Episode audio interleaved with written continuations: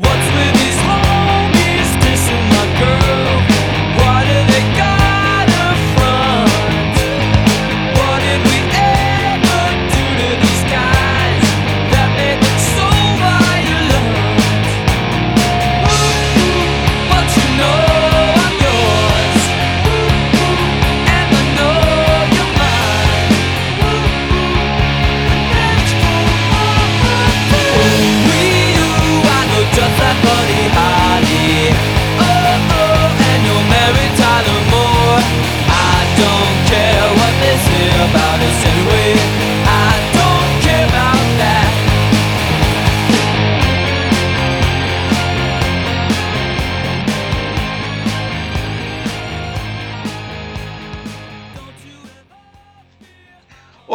este é o podcast Diário Mínimo. Eu sou André de Leones, estou aqui com Fabrício Cordeiro e, é claro, Daniel Feltrin. E hoje, sem mais delongas, falaremos sobre o filme A Vastidão da Noite, de Andrew Patterson. Todos vimos o filme, certo? Certo. Sim. Olá. Porque às vezes olá, acontece de não ter visto. Fala, ah, esse eu não vi ainda aí. Eu tava ocupado. Tava ocupado re- revendo a final do Paulistão, que dizem que foi muito Tava, emocionante. termi- tava terminando de ver enquanto, enquanto a gente comentava o podcast anterior. Foi abduzido pela final do Paulistão. Eu vi Então, sim, é. vi sim. Eu vi, antes de vocês me convidarem, inclusive, pro, pro podcast e tal. E é um filme que, que eu falei até pra, pro André, não falei acho que pro Fabrício ainda isso. Mas eu tava. Tava de, de boa, né? Quarentena, a gente já não sabe muito o que fazer da vida. E o pessoal começou a falar: não, pô, Bastidão na noite, Bastidão na noite. Ah, deixa eu ver o que é isso aí. E eu me senti abraçado como num ponto do, do Ray Bradbury, não sei se vocês conhecem, mas Ray Bradbury é um autor de ficção científica e de fantasia que é muito clássico, né? Incontornável. Incontornável, exatamente. Eu acho que Stephen King não existiria sem Ray Bradbury. Eu acho que tem. Pode falar de muitos caras, Lovecraft ou Dickens, né? Que ele tem um pouco disso, né? no- na literatura do, do, do Stephen King, mas eu acho que não existiria sem o Bradbury. Eu acho que ele tenta ser um Bradbury, lógico que ele é o Stephen King, mas ele tenta ser o Bradbury, que é um cara que. O Bradbury é um cara que. Eu acho que ele encompassava muito essa essa coisa da, de você da, do, do americana, sabe? Não americano termo, americana, sabe? Né? Tipo, Sim. a cultura americana e tal, num pulp com, com muita reflexão social, mas também de forma de keynesiana, né? De uma forma mais que abraça mesmo, que dá quentinho no coração, né? Tipo, você gosta muito do que o cara do- dos personagens e das, das histórias em si. E o, e o Vastidão da Noite é muito isso. Você adora os personagens de cara, assim, vai gostando deles, você vai curtindo eles de uma forma. Não tem, não tem como você não gostar, sei lá. Eu posso, vocês podem ter uma impressão diferente, mas eu, eu tive essa impressão. É, o, como, eu, como eu ia falar, é o filme de estreia do Patterson, né? O que é impressionante, porque estilisticamente falando, pra usar um palavrão, é um filme bem. muito bem resolvido. E, segundo ele, a ideia nasceu porque ele queria misturar o Novo México, que é onde se passa a história, os anos 50, que é também onde, onde se passa a história, filmes em preto e branco e OVNIs. Basicamente, essa era a salada que ele tinha na cabeça quando ele começou a desenvolver o projeto. E ele financiou o filme, que custou míseros 700 mil dólares, dirigindo comerciais e filmes eh, promocionais para times de basquete, como o Oklahoma City Thunder. Então, tem uma coisa que eu gosto demais do filme, da maneira como ele é estruturado, é que há muitos planos sequência, assim, há muitos planos sequência. E eu sou uma, eu sou aficionado por plano sequência. Às vezes estou vendo um filme ruim, mas se tem um plano sequência que funciona minimamente, aquele filme automaticamente cresce no meu conceito, assim, por alguma razão que eu não sei explicar. Talvez porque quando eu comecei a me interessar por cinema, assim, de fato, a me interessar, assim, a, a tentar entender como que os filmes eram feitos e como que os filmes, por que que os filmes funcionavam ou não funcionavam e tal, eu se, a primeira coisa a qual eu atentei é, foram os planos sequência. É, especificamente o plano sequência dos Bons Companheiros, quando o Ray Liotta e a Lorraine Bracco entram lá na, na, no Copacabana, né, no, no, na boate, restaurante lá no filme, e o plano sequência que abre a marca da maldade do, do Orson Welles, né? Porque é, é, o tipo de artifício narrativo que, mesmo para alguém que não sabe bolhufas de técnica cinematográfica, a pessoa percebe que algo diferente está acontecendo ali, que não tem corte e tal, né? E vendo não é assim filme, que o cinema normalmente funciona, né? É, não é assim É. que nada normalmente funciona, né? Porque na vida você Exato. pisca, né? Você pisca, É. digamos assim. Sim. E, e tal. E, e- e sempre foi a primeira coisa que atraiu, assim, a, a- a- a mi- a- os meus olhos mesmo, né? Vendo o filme e tal. E esse filme ele trabalha magnificamente bem com o plano sequência, né? Cara, tem aquele plano que, que atravessa a cidadezinha inteira, incluindo uma quadra de basquete, onde está acontecendo um jogo e tudo, né? E sai do outro lado. Aquilo é maravilhoso, né? Assim, eu acho Aquilo que. foi, foi a Lagodar, você sabe, né? Sim. Mas Uma- explique. Uma, cade- uma cadeirinha, num, num, num tratorzinho, sei lá, que eles deram um jeito com o motor lá de acelerar. E foi feito na mão mesmo. É, você fala a cadeirinha porque no, no acossado do Godard, né? Aqueles travelings lá eram feitos com o Raul Coulthard sentado na cadeira de, de roda, né? É, é. Alguém empurrando ele, porque não tinha um trilho, não tinha como equipamento né, profissional para fazer os, os travelings, e ao mesmo tempo não queriam fazer câmera na mão, não existia esse Steadicam ainda, então a maneira de estabilizar a imagem e deslizar, né, junto com os personagens, foi usando uma cadeira de roda, né? É, é curioso isso, né, que uma das maiores inovações do cinema moderno nasce de uma a partir de um apetrecho que é típico da senescência, né? Tipo da senilidade. Mas é uma coisa que eu acho que faz sentido, porque acho que até a própria natureza do, do, do, do- plano sequência, uma coisa que o Fabrício estava falando sobre o documentário do Herzog no episódio passado, sobre observação, né? Sobre a ideia do o Herzog tem muito isso de observar, né? Do, de botar um ponto de vista e ficar aquilo observando as coisas acontecerem naturalmente. E o plano de sequência, ele, principalmente nesse plano de sequência inicial do, não esse que está falando, mas o inicial do filme, que ele é meio observacional mesmo, porque você, os personagens estão de costas praticamente o, o plano de sequência inteiro, é, sei lá, é 20 minutos do filme, não sei, é o primeiro ato do filme inteiro, né? Quase no, Sim, sim. eles andando de costas e tal, assim, você quase não vê o rosto deles porque é muito escuro, tá de A noite, introdução né? dos personagens vai demorar a ter close nos personagens, né? Então vai É, seguir ele entrando ali. Esse começo lembra esse- o plano de sequência, assim, lembra guardadas as, as devidas proporções e tal, mas esse plano que o André mencionou aí dos Scorsese, do Ray Liotta nos Bons Companheiros, é, é mais ou menos a mesma lógica, né? Ele do lado de fora, entrando num- no, quadro- no caso ali do, do Evangelho da Noite, é uma quadra, né? E interagindo com uma série de personagens, né? E a gente vai conhecendo os- esses personagens no, no andar da carruagem da própria diegese, né? Da própria existência daquele universo. Então, até que a Uhum. maneira como a menina, que é a. a porque tem um, um casal protagonista, né? A maneira como a menina surge no filme é bem casual, né? Ela, ela surge ali da arquibancada filmada bem de longe, né? Como se pudesse ter sido qualquer outra menina, assim. É, eu queria, eu queria falar, inclusive, é o filme, para quem não sabe, ele, como eu falei, se passa no Novo México, nos anos 50, numa cidadezinha ficcional chamada Cayuga.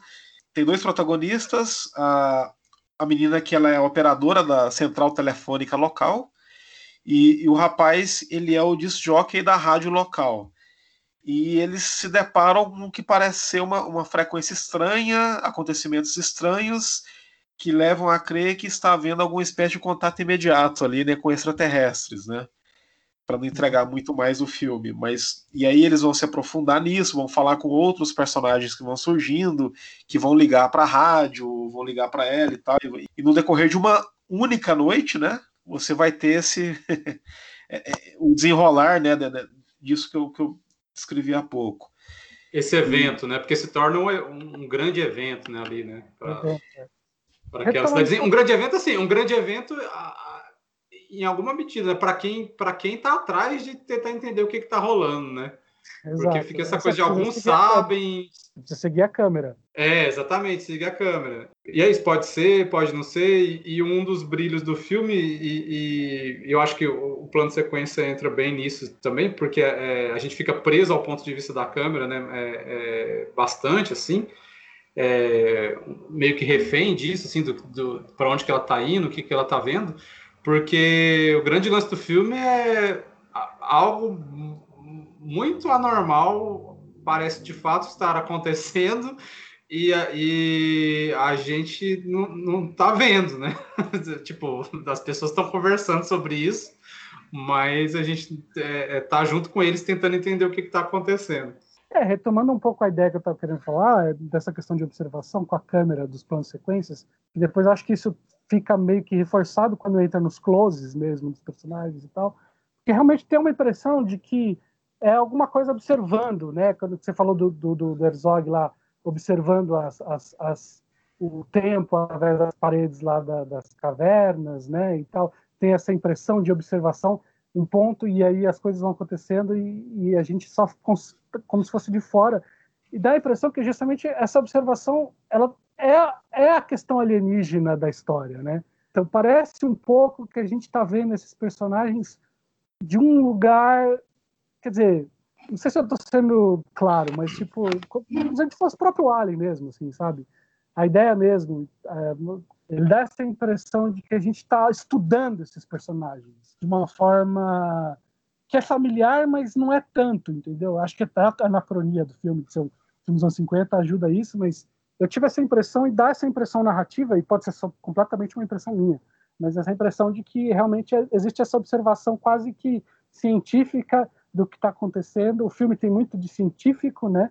Nisso, né? E, tipo, acho que esses, essas escolhas narrativas, plano sequência vindo de trás, sequência dos personagens, depois uns closes, que é muito, tipo, luz e sombra, em que você passa muito tempo do filme, um filme diferente de outros filmes de cultura pop, de pulp, como Spielberg, como J.J. Abrams da vida, não tem nada de muito épico, né? Apesar de ter citou aquelas planos de sequência ser uma coisa meio épica, até não tem nada de muito épico, né? É meio que tipo intimista, né? Como se fosse realmente uma questão observacional do meio que uma análise científica do que são essas pessoas, do que são esses personagens, do que é essa sociedade. A, a, a, a visão é bem científica e aí a gente pode tirar nossas conclusões, sejam emocionais, sejam sociais, e tem muito disso no filme, né? Tanto emocional, narrativo, quanto umas críticas sociais também no filme, porque o filme executa essa narrativa muito bem, muito cientificamente bem, como num bom conto de ficção científica. Certo.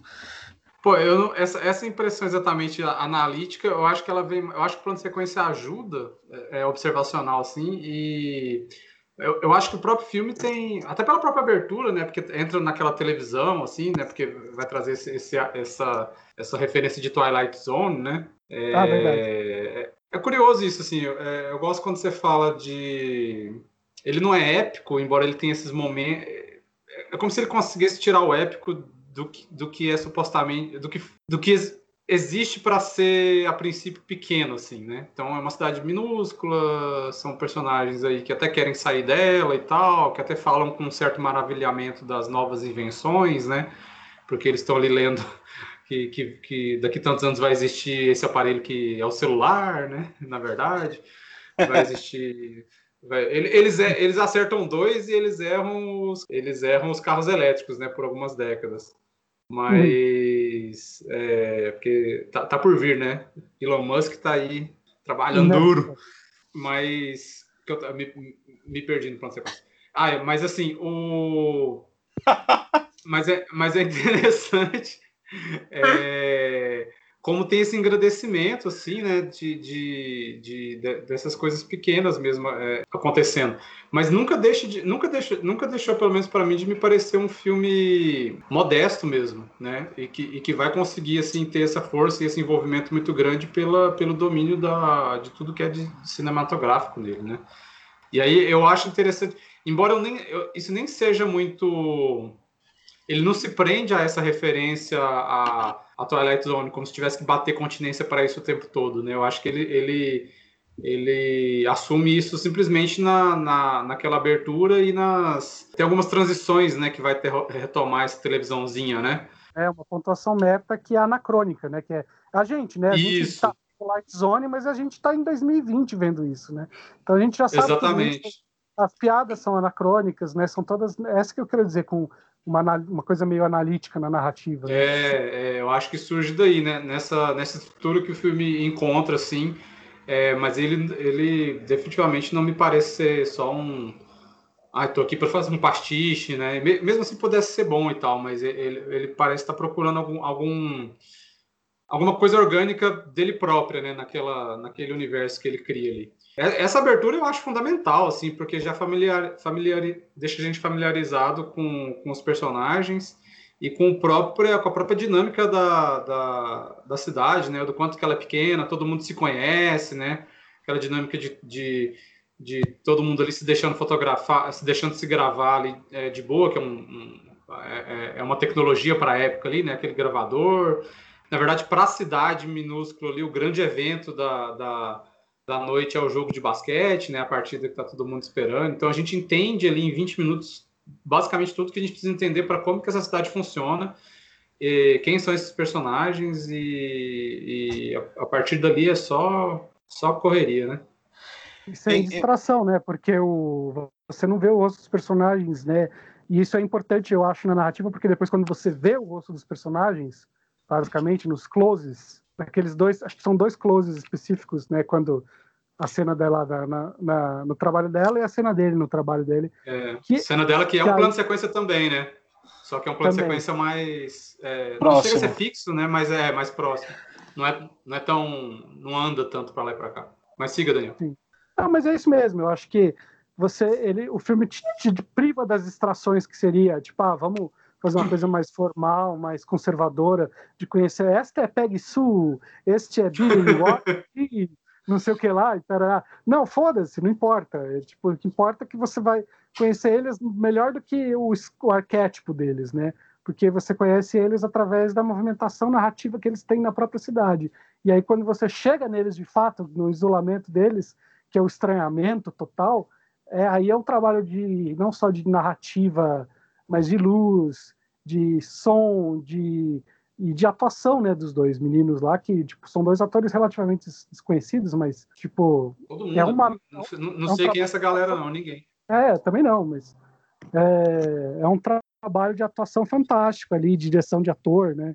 Você percebe que o cara consegue fazer isso maravilhosamente muito. bem.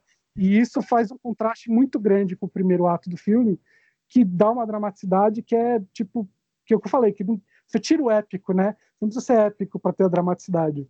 Cara, agora eu vou falar uma coisa que é realmente impressionante, porque eu vi esse filme, acho que quando ele estreou, acho que tem quase um mês já, ou mais. Eu não sei, eu perdi a, a noção do tempo, mas eu, eu vi logo que ele estreou na Amazon Prime. E aí, eu, e aí, há duas semanas, eu revi a última sessão de cinema do Bogdanov. Hum. E é uma coisa muito engraçada porque eu não tinha pensado mais no, no, no Vastidão da Noite. Eu tinha gostado do filme, tipo, comentei com o Fabrício até, né? Se eu me lembro bem. E curti o filme, etc., mas não tinha mais pensado nele. E aí, de repente, eu vendo a última sessão de cinema, quando lá aparece o cenário da última sessão de cinema, que é uma cidadezinha muito parecida, né? embora seja no Texas. Ah, e embora o A Bastão da Noite se passa no Novo México, mas foi filmado no Texas. Isso eu vi também. É, mas enfim, de repente. Goiás, Mato Grosso. De repente eu me vi no meio da, da. revendo a última sessão de cinema, eu comecei a pensar em OVNIs, sabe? Assim? eu, eu, acho que é um, eu acho que é um bom sinal, né? De que, que eu fiquei. Sim de alguma forma pode... impressionado aí pelo filme do. Pode ser o fator, pode ser o fator Jeff Bridges também. Pode ser também. Mas tem um filme que não tem nada a ver, que agora você falou, eu lembrei, eu nem, nem sei se esse filme é bom, porque eu via quando era criança e eu gostava, que é um filme que saiu até naquela coleção da Folha, de VHS e tal, que era o tal de Matinê, que é um filme que também se passa nos anos 50. É do Joy Dante. É bacana. É, é a molecada que vai no negócio de cinema e tem uma coisa dos formigas gigantes e tal, mas é a mesma vibe, eu acho, né? Eu acho que eu acho que te lembra essas o, o Vastidão da Noite te lembra essas coisas que, por exemplo, alguns outros filmes tentam e tem a epicidade, tipo o Super 8, que é um filme que eu gosto bastante, mas que é bem inferior, se você for pensar, né? É um filme, sei lá, é um filme que tenta ser um Spielberg, enquanto o Vastidão da Noite não tenta ser um Spielberg, por exemplo. Exato. Eu acho que o, o Super 8, eu gosto dele, acho divertido, mas ele é muito derivativo, né? É muito derivativo. Exato. Já o, o Vastão da Noite, desde o princípio, até pela escolha da maneira como o filme é estruturado, já, já entrega uma outra espécie de aproximação ali daquele do tema, dos gêneros, subgêneros e das atmosferas envolvidas nesse tipo de história. Eu acho que é, É. bacana, inclusive, por isso, né? Porque não tem muito, nada igual, assim, que você consiga pensar de imediato, né? né? Com essa brincadeira aí de. Né? Tipo, sei lá, Belatar com LSD, talvez. Nossa, meu Deus. Nossa. Agora, o Super, o, Super, o Super 8 eu lembro de ver no cinema e de gostar também, mas é isso. o- Você vê Super 8 e, nossa, acho que eu vou assistir ET ou Contatos Imediatos Terceiro Grau. Aí você assiste e acho que eu vou ficar por aqui mesmo. é, tipo, é tipo, sei lá, Gre- Greta Van Fleet, né? Ah, Sim, eu, eu posso reescutar Ze- Led Zeppelin. eu gosto do Né? filme. Fui no cinema, eu adorei ter ido no cinema, foi um bom momento no meu cinema, mas. Foi divertido. A Ellie Fanning tá incrível. É, então, mas. É, então. Mas é, mas é isso, né? Uma coisa que talvez que, que você falou, lembrei, assim, que, que tem a ver com a coisa do anacronismo, é uma coisa que vai chegar aí, talvez a gente possa falar, mas quando chegar, né? Eu tô lendo o livro, né? Que é o Território Lovecraft, né? Do Matt Ruff, é um livro que vai ser uma série agora da HBO, produzida pelo Jordan Peele, né? Basicamente é uma. Não é releitura de Lovecraft, mas é tipo você pegar as ideias do, do mitos do Lovecraft numa história nova, passando no- nos anos 50, só que com negros, né? Com, com uma, uma brincadeira social do tipo, peraí, né? Você quer horror psicológico, weird, é o extrato social, né?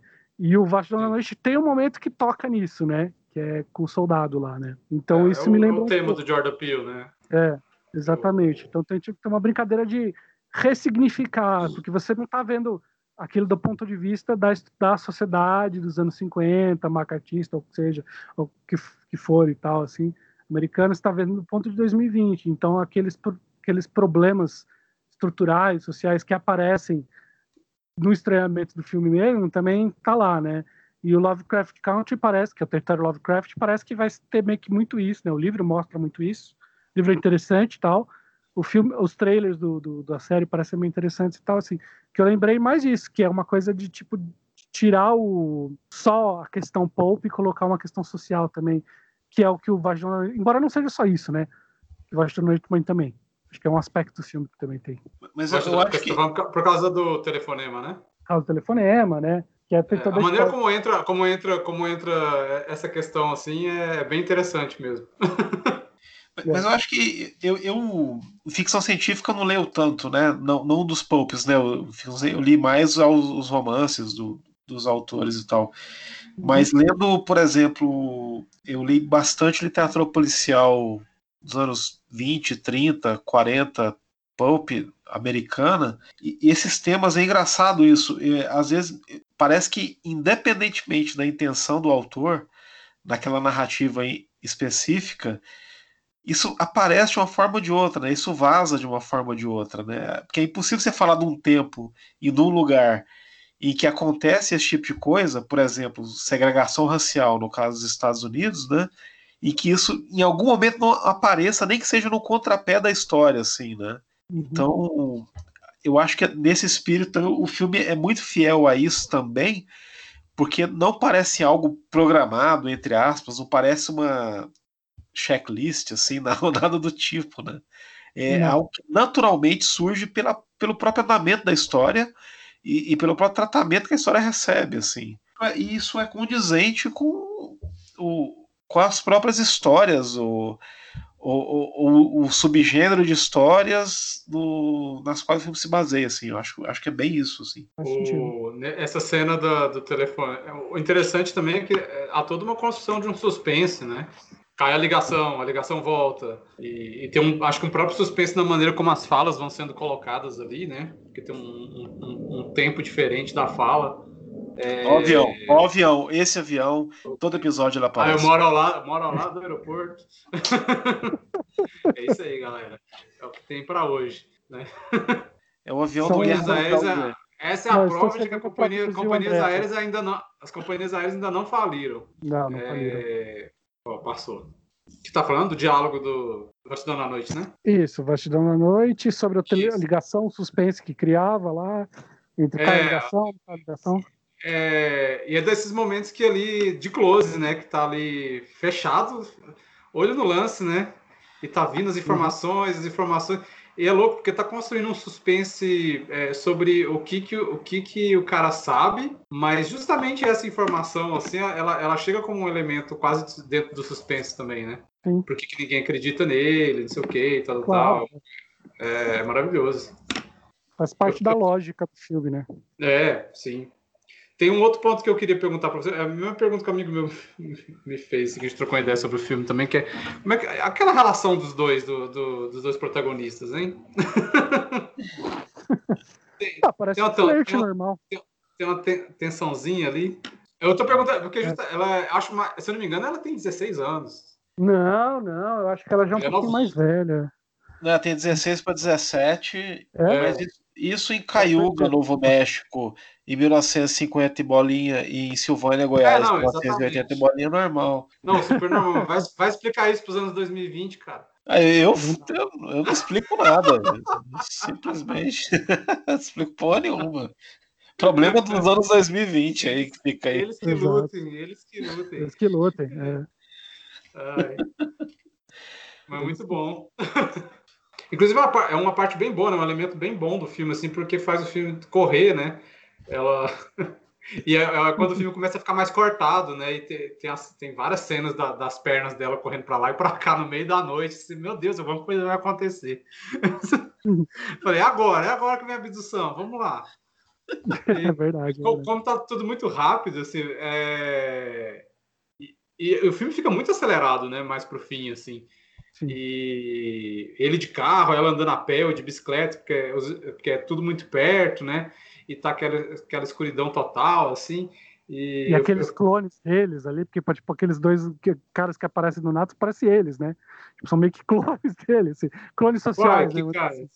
Tem, um, tem um casal que Ah, é aparece verdade, lá. é verdade. É, um ca- é verdade, é Trailer, verdade. porque Eles são Sim, muito parecidos com eles, assim. sim, sim, sim. Cidade pequena, né? É, total. Anos E- 50. Não, sim, eu entendi. É verdade, surge esse outro casal, assim. Just like Buddy Holly and You're Mary Tyler Moore, né? Mas nessa parte mais corrida, assim, é, mais externa, né? Eles estão muito expostos. Eu ficava toda hora assim com. Que é meio que. é, ficou algo até meio trivial, assim, no, no- nos cinemas do tipo, assim, mais de suspense dos últimos anos, assim, mas eu fiquei já esperando que alguma coisa pudesse aparecer numa panorâmica, assim, aparecer, né? Atrás deles, ou, ou do lado do quadro, assim e tal. O filme cria suspense de várias formas, assim, pelo, pelo diálogo, por um telefonema, um close de uma história. A oralidade do filme é impressionante, assim. Tem, um, tem uma hora que uma velha tá contando uma história também que, caraca, é um plano de sequência nela, assim, muito doido, sabe? É, e aí, aquele plano, né, de, sei lá, cinco minutos de uma história sendo contada, aí pá, reaction shot, né? é, o bom. design de som muito inteligente, né? O design de som do filme é muito inteligente. A gente tem que falar do final, né? Acho que pra final a gente tem que falar de spoilers. Assim, tem, mais o que falar, mas é, acho que é impossível não comentar do final em algum momento, né? É, é um filme que, assim, acho que diferente do. Eu lembro uma época do, do quando saiu os sinais lá do, do, do, do Shyamalan. Shyamalan, E- maravilhoso. É, é o, o M. Night Shyamalan lá, como eu falei outra vez. Tô brincando.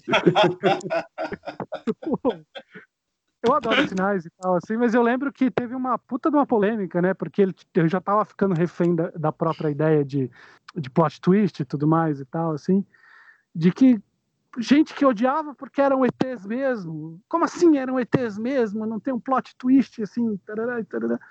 Eu acho que esse filme não tem isso. Eu acho que tem, esse spoiler não importa muito, porque a gente sabe o que vai acontecer, né? Tipo, tem alguma dúvida de que tem uns ETs ali mesmo? Não tem, né? Eu acho que em nenhum momento o filme te Ah, deixa. mas o. É, mas o spoiler não é exatamente esse. Is- é, Ah. então, Galera, assiste filme a partir daqui, spoilers, né? Pra quem quiser dar uma pausa e É. voltar depois. Mas eu, o, o spoiler, pra mim, é, se, é, é sempre incrível que o que tá rolando é um. um não vou chamar de invasão, né? Porque. Mais uma presença alienígena ali. Mas pra mim, o grande, o grande spoiler, que pra mim faz sentido pro que o filme é, era se isso seria mostrado ou não, sabe? Ou, Ah, ou sim, como faz seria mostrado. Porque o filme é todo, é todo contado, é, é a narrativa de algo, né? Alguém te contando alguma coisa, né? É, e, e- e trabalhando, sobretudo, com a nossa imaginação. E, se eu não me engano, tem uma certa discussãozinha, mais ou menos igual você trouxe os sinais aí, tipo, Ah, eu preferia que não tivesse mostrado. Ah, não sei o quê. Aí, enfim, não dá para saber, né, como seria o filme sem mostrar. É, de fato, né, mostra ali a, a toda aquela preparação da clareira, não sei o quê. E, e, eu fui até o fim, cara, até o fim mesmo, até na hora que mostra a nave de longe, assim, eu fui até o fim, duvid é, em, não duvidando que ia mostrar, mas em dúvida se mostraria ou não, sabe? E eu achei bem massa, assim.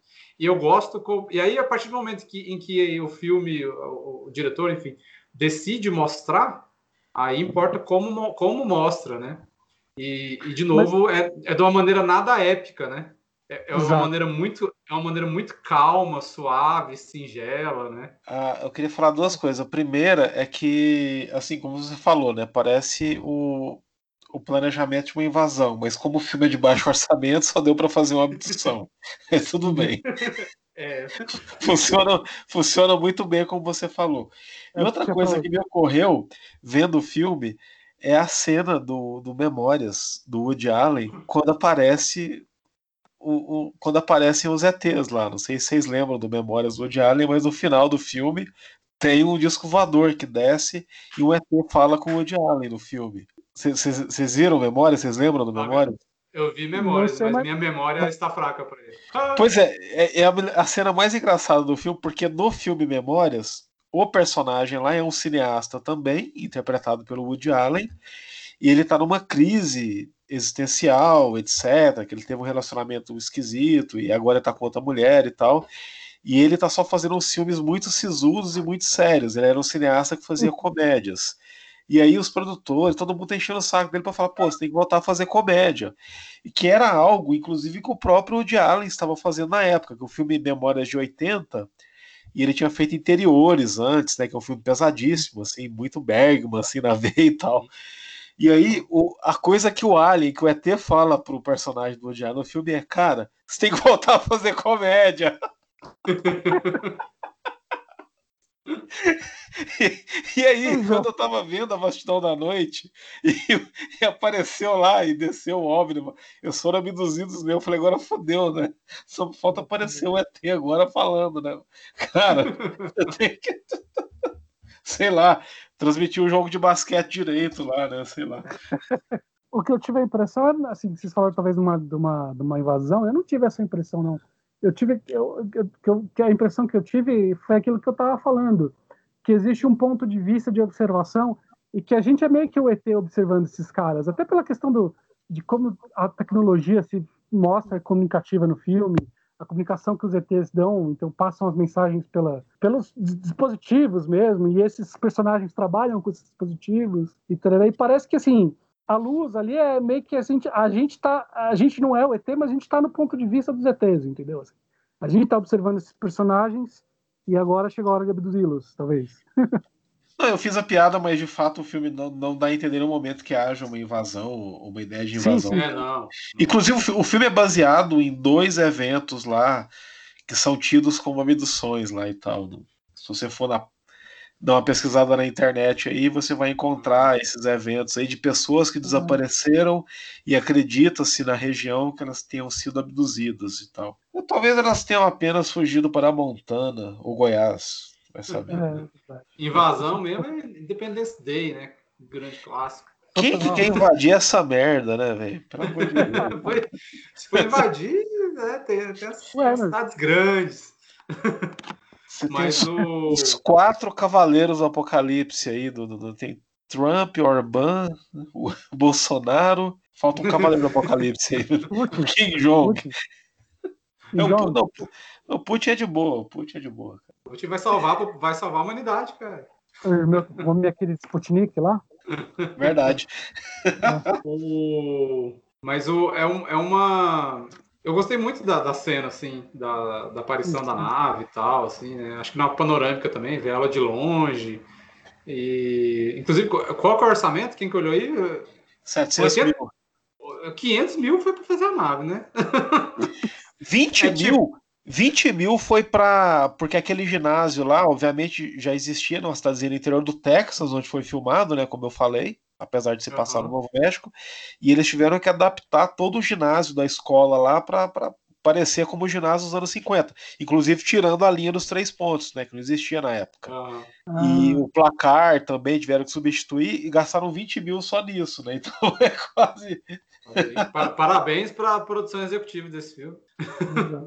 Meu Deus do céu. O filme desse é impossível de fazer com, é, por edital de fomento, porque prestação de conta é complicado um filme desse. É... Pesadelo. Não Mas- e tal. Não, você coloca a nave como gelo seco, Fabrício. Você põe lá gelo seco. É, o John Carpenter style, né? John Carpenter. Aluga, aluga, aluga a nave da Xuxa. É, nossa, sim. Ô, pior que lembra. pior que lembra, cara. Seria a única alternativa mesmo, assim. Pô, cara. Essa nave, ligar lá pra produção da Xuxa lá. Ô, você tem essa nave não? Você na sua garagem? Totalmente. Não tem uma nave de Star Wars num deserto aí, não sei onde, até hoje. Tem uma nave lá. Deve ter, né? Totalmente Não, tem unrelated. mesmo. Porque agora você pode cortar isso depois e tal. Eu fiquei sabendo esses dias uma discussão completamente aleatória no Twitter. Eu tava falando que a, a escritora Gayle Simone lá de quadrinhos, ela tava falando uma coisa sobre TV. Eu falei, ah, porque você não quer saber como é que era a TV brasileira pra criança nos anos 80 e tal, assim. Aí ela falou da Xuxa. Aí eu descobri, cara, eu não sabia disso, que a Xuxa produziu uns 40 episódios pra TV americana, falado no Sim. inglês macarrônico. Inglês macarrônico, assim. E os caras, os americanos também respondem, porra, eu via isso, eu não entendia nada, mas eu via essa merda. É verdade. É verdade. Ela, ela foi para coisa, USA. Eu lembro disso, quando ela foi. Inclusive, houve até uma matéria no Fantástico sobre isso. Eu vi toda a matéria no Fantástico. Da Xuxa nos Estados Unidos. E aí eu tô o- pensando aqui que. Eu tô o, pensando Silvio eu não- Santos ficou com inveja e, e- e o Silvio Santos pagou do próprio bolso os programas para Televisa mexicana com a Angélica, eu acho, sabe? Na época era do SBT, né? Caramba. Para fazer frente à Xuxa. O Silvio Santos, ele, Não. como sempre, né?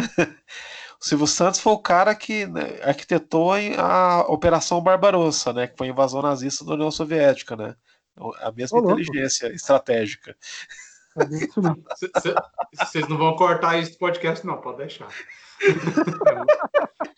É muito bom para cortar. É a mesma inteligência estratégica. Assim, agora. Ah, a Xuxa tá gravando, acho que era CBS que ela gravou e tal. Então eu vou gravar com a Angélica na Televisa. A mesma coisa. Tudo, a ver, né? México, né? Tudo a ver. Eu vou cercar Só- Stalingrado. Várias crianças em situação de barril, né? Eu vou cercar Stalingrado, vou ficar aqui três invernos, vai dar muito certo. É isso, é isso, é isso que quer dizer o, o, o baixinhos, né? As crianças em situações de barril, né? Como é que ela chamava? Little Guys? Será que ela falava? Como é que era baixinho? Sei lá, hein, cara. Eu não, não me arrisquei a ver isso aí. Short cara. guys. Mas tem no YouTube isso daí. Eu vi assim, eu vi só pra ver qual, era, o- qual, era, qual era o inglês dela, sabe? Tipo, era uma coisa bem macarrônica, assim, bizarra. Se, se fosse pra Colômbia Britânica, era Little Lads. Little lads. Olha isso, uma coisa, nada a ver também. Tipo, ma- inglês macarrônico vem de onde, cara? Eu fiquei pensando esses dias aí, será que não é porque. Por causa dos, dos, dos espaguete? Não, então, do- dos, dos, dos western espaguete, os caras deviam falar inglês com sotaque italiano, aí os caras falaram, isso é inglês macarrônico. Eu acho que não, porque os filmes eram dublados, né? Todos eram Ah, é? dublados. É, talvez, sei lá. É boa pergunta, Daniel. Vamos. boa né? pergunta, né? Nada a ver. Nada a ver com, com o assunto do.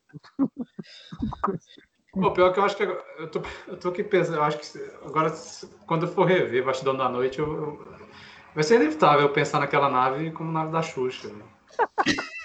A musiquinha. É, colocar até a trilha, né? Tem que fazer a montagem. Vou colocar a trilha. Só que aí, seria- em vez daquela luz verde, seria uma luz rosinha, né? Magenta. E Imagina. gelo seco. E não esquece o gelo seco. Aprendemos com o Joe Carpenter. Jo- Joe Carpenter, um grande cineasta que soube fazer um filme inteiro de suspense só com gelo seco. Por um assassino, né? Não, Que o, seja. o Daniel, não sei se você sabe, mas o Fabrício dirigiu um curta, muito bom, inclusive, que se passa em Goiânia, com um monstro, né? E sem gelo seco. Opa! Ele É, e Luciano Evangelista. É, não vi ainda. Preciso ver se, tem link disso aí. Saiu naquele. Tem, foi, eu, eu, eu, eu, enfim. Tá no drive da Cinemateca? Vi- não, não tem nem CPB essa porra, não. Vou fazer, fazer CPB não, essa porra não. Tá um Pô, mas faz o jabá do filme aí, Fabrício. Fala o nome do filme, desgraçado. fala onde aí, tá. aí, aí. Chama Guará, é um, é um lobisomem Guará. Que ele vem é, Lobo tá. Guará. É um lobisomem que Tá. só pode existir no Cerrado. Totalmente aí, valeu muitas notas de 200 reais agora, né? Tipo, Sim, exato. Então, ele ainda tá com senha. E eu já combinei com, com o Luciano assim. Eu, eu falei pra ele: Ô, vai sair a nota de 200 aí, eu vou Guará. Vamos soltar o filme na internet junto. A gente lança imagens exclusivas, lançamento da nota de 200 reais. E. Primeiras imagens. E aí eu Guará matando a galera no centro de Goiânia, assim, na nota de 200 Legal. reais. Cara, é muito bom, velho. E, assim, primeiro tem, tem. Eu falava de planos sequências, né? No começo da conversa aqui sobre o, o Vastão da Noite. E ele tem dois belíssimos planos sequências, esse filme. O, o primeiro é logo no começo, é, é do cara se entendendo lá com o lobo lá, né? Que fazendo já o projeto, o profissional dele virar um, um lobisomem guará. E o segundo é em plena Avenida Goiás, em Goiânia. Você nunca foi a Goiânia, Daniel, mas a Avenida Goiás Não, é não tipo a avenida principal de Goiânia, assim, sabe? Que é tipo 9 de julho, quarta cidade inteira. não, não corta a cidade inteira. Essa é a Anguera. A, a Goiás ela corta só a, a- o que seria a espinha dorsal do centro original da cidade de Goiânia, assim, né?